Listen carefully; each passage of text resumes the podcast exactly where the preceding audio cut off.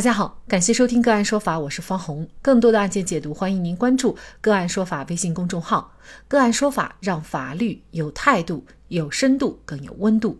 今天呢，我们跟大家来聊一下：四十九岁女子花九十万包养二十六岁已婚男子，分手后起诉要回。四十九岁的张女士是一名商海中摸爬滚打多年的女强人，离婚后就一直单身。经朋友介绍，他在一家有偿陪侍的 KTV 认识了二十六岁的男模李四，而此时的李四已经是有家庭的人了。几次消费后，因为看中李四的年轻帅气、善解人意，两人互生好感，遂于四月下旬开始同居。期间，张女士通过支付宝和微信共计向李四转款八十万。二零二一年六月十五号，李四所供职的有偿陪侍 KTV 因为涉黄被查处之后停业。转款的钱当中包括张女士 KTV 的消费款、双方旅游和日常部分的消费性支出，以及李四父亲生病时的慰问金六万元。两人分手以后，张华把李四告上了法院，请求法院判令李四返还其不当得利款九十万元，原因是他无意中发现李四已婚。李四对他和张华交往的目的直言不讳。李四称，他一直把张华当客户，图的是张华的钱，让张华给李四做业绩，而张华也仅为寻找刺激，排遣寂寞，彼此各取所需罢了。张华和李四的妻子也多次联系，并有电话录音、微信聊天记录、短信记录为证。张华多次透露，他知道李四有妻子的事实。九十万的款项当中，除去张华的消费款项之外，其余都是用于双方的旅游、日常生活支出、支付给李四的报酬等。另有六万元是张华因为李四父亲生病。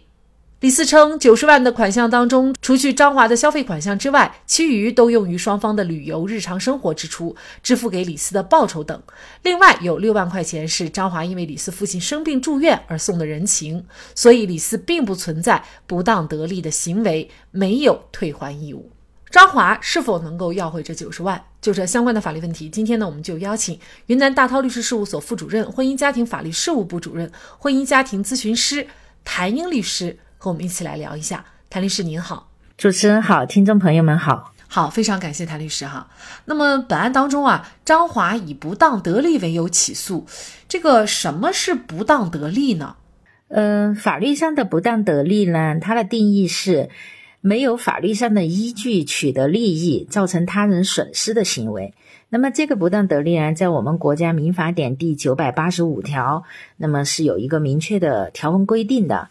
不当得利的一个构成要件呢，主要是呃有四个方面。第一个方面呢，就是一方获得利益；第二个要件呢，就是一方受到损失；第三个要件呢，就是获利和损失之间是存在因果关系的。那么第四个要件，也就是非常重要的一个要件，就是没有法律上的依据。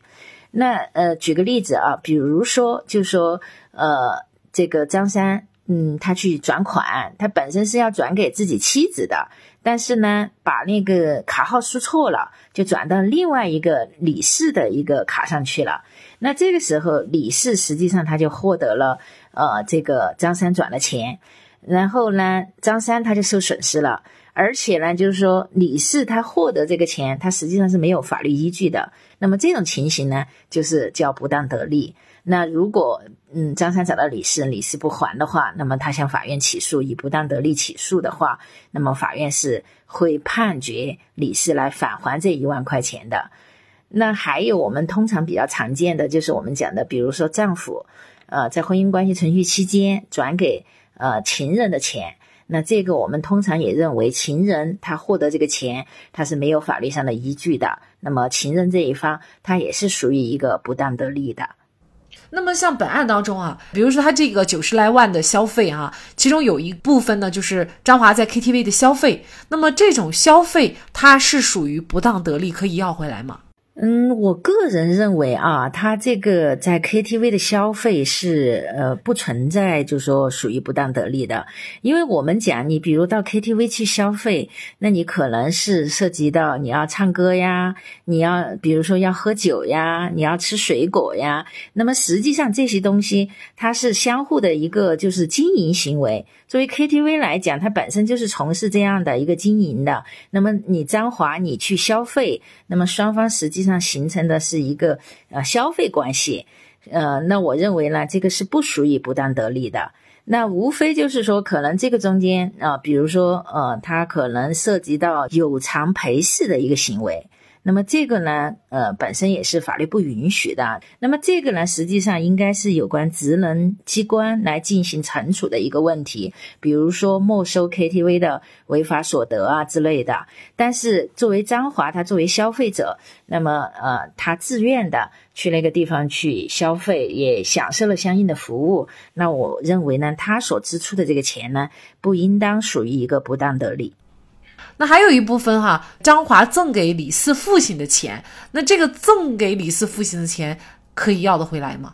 呃，这个呢，我们首先要分析它的法律性质了。那么张华他呃在李四父亲生病的时候，他自愿呃就赠送给李四的父亲，当做一种就是相当于呃慰问金的那个性性质。那我个人认为呢，这个就属于我们法律上讲的一般赠与。法律上讲的一般赠与呢，就是说。像这个动产钱就属于动产的一种，就是说一旦交付，你把这个东西已经给到别人了，别人也接受了，那么我们就讲这个赠与实际上已经完成了。那这个时候实际上就是赠与人是没有权利呃再去向别人要回来的。所以本案当中呢，这个张华给了六万块钱慰问金，那现在张华他要要回来，我认为这个从法律上讲啊是得不到支持的。就是他已经自愿的把这个钱赠送给李四的父亲，而且已经赠与这个行为已经完成了。还有一部分啊，就是这九十万当中呢，大概还有双方旅游还有日常生活的这个支出的费用。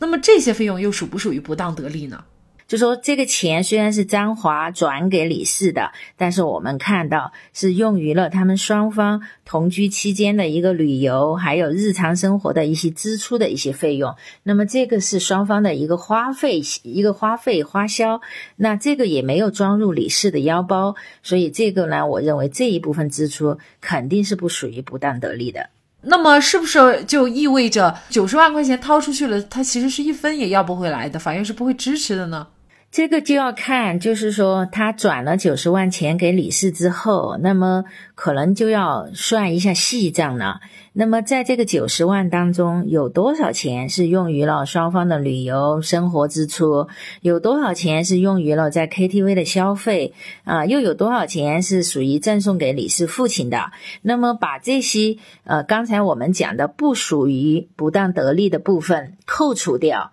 如果还有剩余，那我认为李四是应该返还的，就是剩余的这一部分没有出处的，那么这个应该是属于一个不当得利，因为他们之间的这种关系，我们首先是要做一个否定性的一个评价啊。我们看到就是说张华呢，他是就是看中了李四的一个年轻帅气，而李四呢看中的又是张华可能有一定的这个呃资金能力，就是双方应该是各怀。呃，鬼胎各有所图。那么两个人这个同居关系，我们也看到李四本身也是有家庭的人，所以他们的这种关系，我们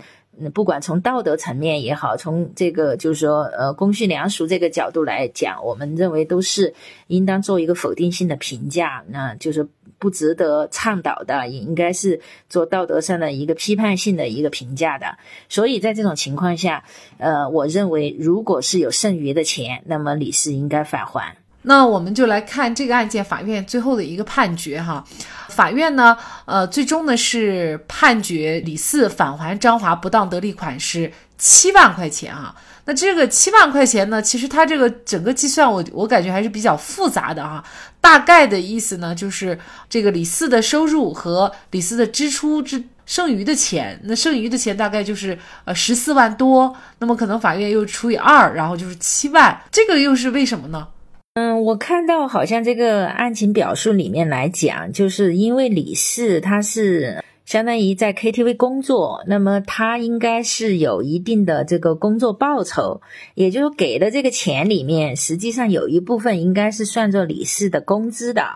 那么法院好像酌情考虑了一部分，所以说就呃返还了一半给这个张华。那这个案件呢，就是说，如果张华确实是被欺骗了，他是抱着要跟李四结婚为目的跟他相处的，而且呢，他也认为李四是未婚的，后来才得知李四有妻子。那如果是这种情况，他的这个九十万款项又能否要得回来呢？呃，这个就是我们刚才提到的，就说如果是以结婚为目的的赠与的话，那么司法实践一般是，如果最后这个目的不能成就，那么这个钱是要返还的。呃，但是呃，在返还的过程中，就是我们也要区别，就是像那种他们在共同同居生活中实实际际已经花掉的钱，那么那个是不应该返还的。那么没有花掉的钱，比如说九十万里面，哎呀，花掉了五十万，还剩四十万，最后这个婚约没结成，那我个人认为这四十万。是要返还的，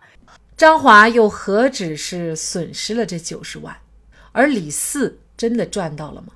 中国传统文化常讲，邪淫的行为伤身败德，害人害己，积不善之家必有余殃。好，在这里再一次感谢云南大韬律师事务所副主任、婚姻家庭法律事务部主任、国家婚姻家庭咨询师谭英律师。